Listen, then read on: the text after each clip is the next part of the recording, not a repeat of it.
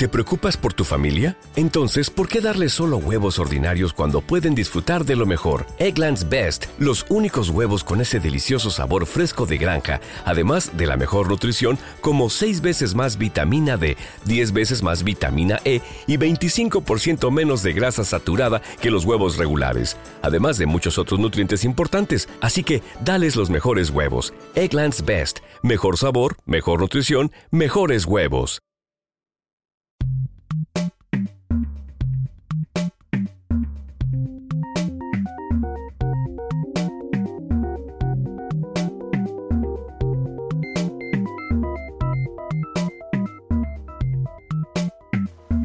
Esta mañana en Alto Rendimiento entrevistamos a Vanessa Pérez Arrabal, licenciada en Ciencias de la Actividad Física y el Deporte, máster de investigación y doctoranda en Psicología de la Salud y el Deporte.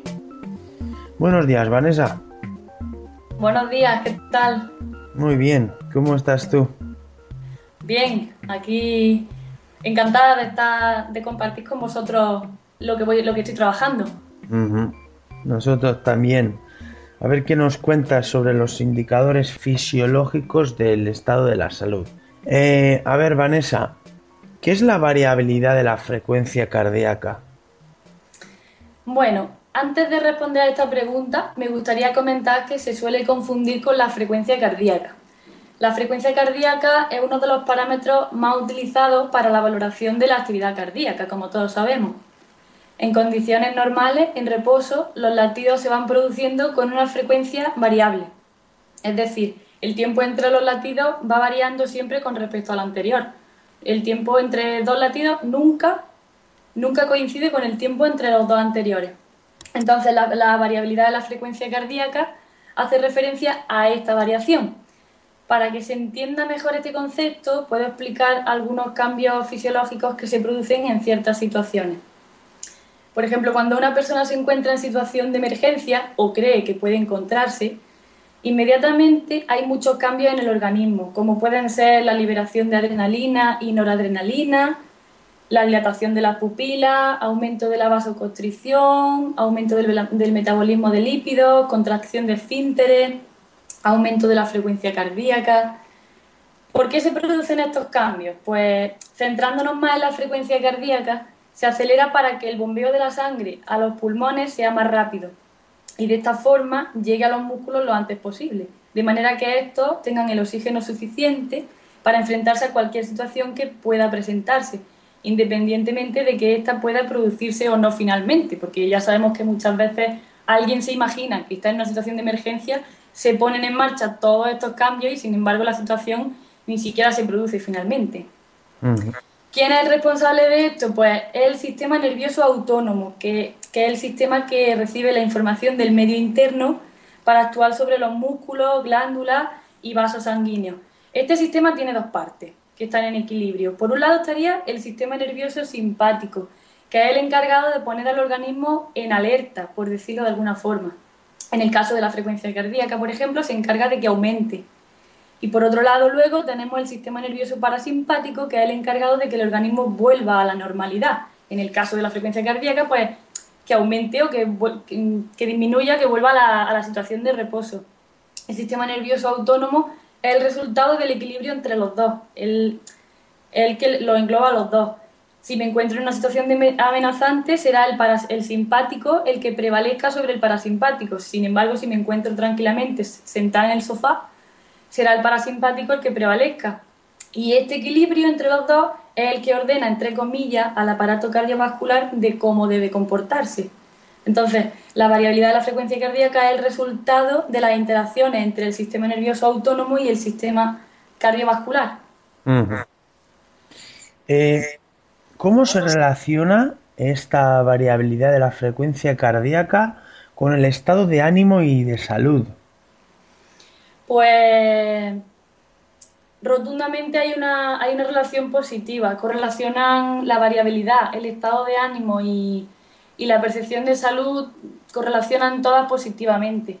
Resumiendo en una frase lo que he dicho antes, la variabilidad de la frecuencia cardíaca es un valor que describe la capacidad del aparato cardiovascular para ir cambiando el intervalo del latido dependiendo de la intensidad de la carga de trabajo y para poder adaptarse a las demandas cambiantes, tanto externas como internas. Una persona que se adapta muy bien a los cambios que puedan producirse a su alrededor presenta una mayor variabilidad de la frecuencia cardíaca. De hecho, en un estudio que, en un estudio que hicimos cuando yo cursaba el máster, recogíamos datos sobre lo que acabas de preguntarme, la percepción de salud con el cuestionario SF12, el estado de ánimo mediante el cuestionario POMS y la variabilidad de la frecuencia cardíaca. Y había una correlación positiva entre los factores de ambos cuestionarios y muchos de los parámetros de la variabilidad, por no hablar de la multitud de artículos ya publicados sobre el tema por parte del grupo de investigación con el que trabajo, que está tutorizado por Luis Capdevila y Eva Parrado en la, en la Universidad Autónoma de Barcelona. Eh, ¿Nos puedes contar cómo habéis llegado a esta conclusión?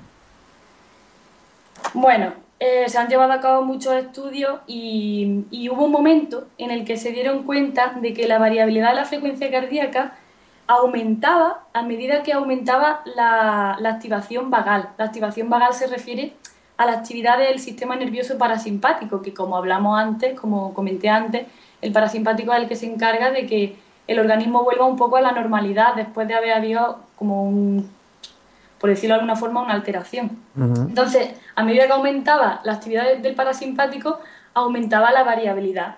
Entonces, de ahí que siguieran investigando y a día de hoy, pues se podrían citar multitud de artículos que demuestran que, se trata de un buen indicador de salud.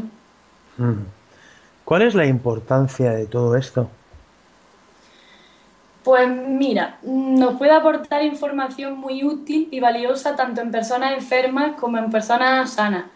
En el caso, por ejemplo, de personas enfermas, pues nos puede aportar información sobre su pronóstico o estrategias de tratamiento en los casos de patología cardiovascular, o el síndrome de fatiga crónica, por ejemplo.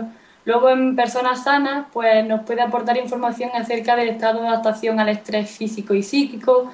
Y por ejemplo a los deportistas, que es lo que tanto de moda hasta ahora, pues de la adaptación al entrenamiento, pudiendo ser un, buen marcador para predecir estados de posible sobreentrenamiento, por ejemplo. Por poner un ejemplo, a veces se puede olvidar que el descanso también forma parte del entrenamiento, ya que es cuando el organismo está asimilando los cambios que éste produce. Y la variabilidad de la frecuencia cardíaca nos permite saber si el organismo está preparado para la próxima carga de entrenamiento de un deportista y evitar así posibles lesiones o estados de desadaptación y, cosas así. ¿Cómo se mide esta variabilidad de la frecuencia cardíaca? Pues mira, desde que se empezó a utilizar, había, bueno, se empezó a utilizar con fines diagnósticos en, la década de los 60, pero no fue hasta 1996 cuando empezó a aplicarse en el ámbito de la medicina del deporte. Actualmente se dispone de varios métodos, como son la electromiografía o condiciones de laboratorio, pero tengo que destacar los aparatos portátiles inalámbricos Polar que dan la opción de medir el registro de los intervalos RR los intervalos RR es lo, que te decía, el tiempo entre latidos. O, por ejemplo, el sistema Omega Wave, que es un sistema que tiene varios parámetros y entre ellos pues se encuentra la, variabilidad.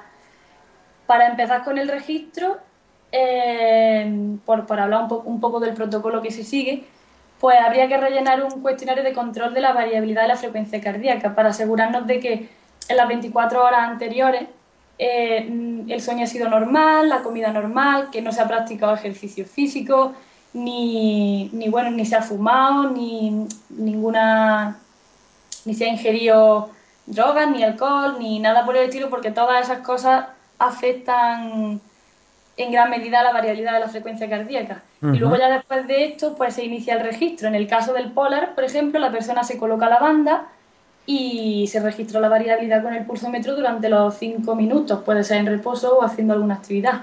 En el caso del sistema Omega Wave, pues se registra a través de electrodos de pinzas conectados al sistema que se colocan en las muñecas y en los tobillos y mientras la persona se encuentra tumbada boca arriba en la camilla de forma relajada, pues durante 5 minutos se van registrando el intervalo RR.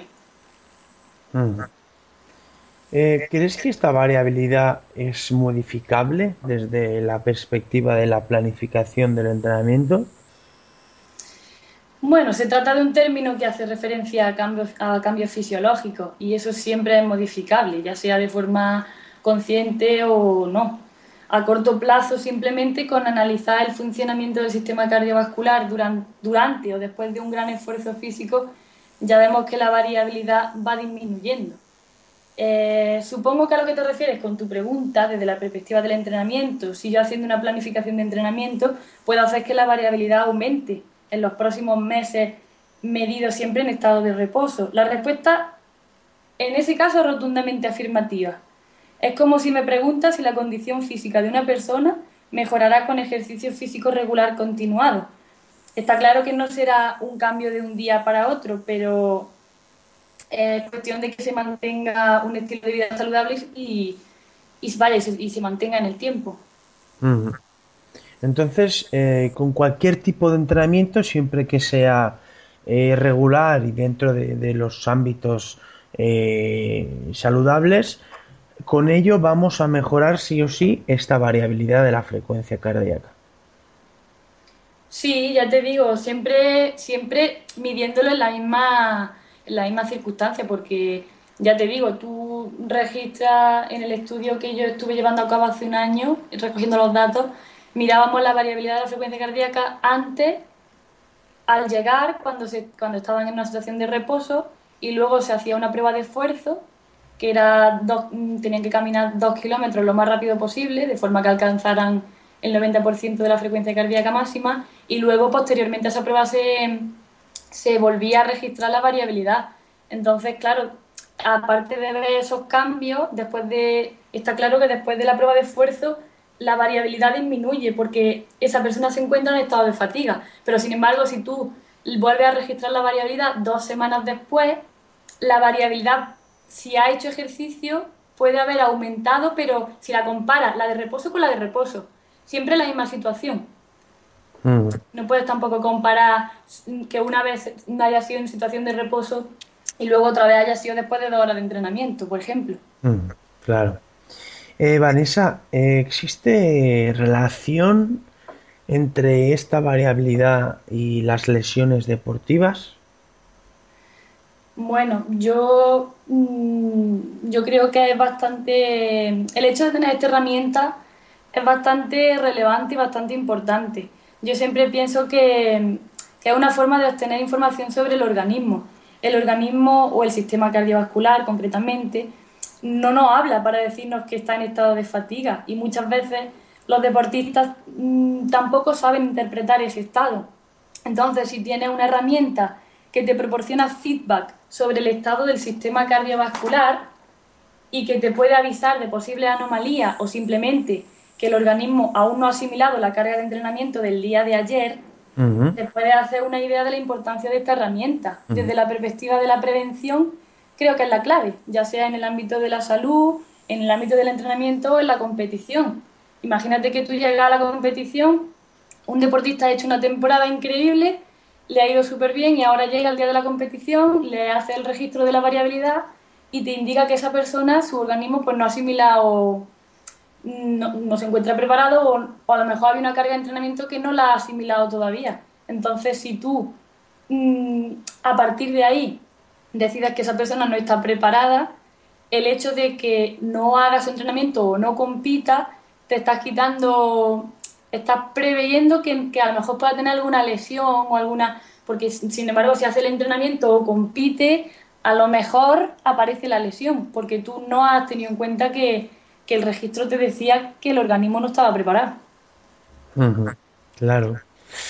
Eh, Vanessa, ya para terminar, eh, ¿Querías añadir alguna información, alguna recomendación a modo de conclusión final? Bueno, eh, además de, todo lo que he dicho, pues el objetivo es encontrar indicadores psicofisiológicos y conductuales del estado de fatiga en población general. Y la finalidad general de todo esto es mejorar la adherencia a estilos de vida saludables, de forma que cada vez haya menos sedentarismo en la sociedad y, aumente la calidad de vida de las personas. Pues eh, la verdad es que es una herramienta que nos parece muy interesante y, desde aquí os invitamos evidentemente a que, a que sigáis con, con su estudio. Pues eh, Vanessa, en nombre de todo el equipo de alto rendimiento, eh, te agradezco que hayas estado con nosotros para compartir todos los avances que, estáis teniendo con el estudio de esta variabilidad de la frecuencia cardíaca y sus posibles utilidades, tanto para rendimiento como para la salud. Vale, pues gracias a vosotros. Ha sido un placer, Vanessa. Un saludo. El placer es mío. Hasta luego.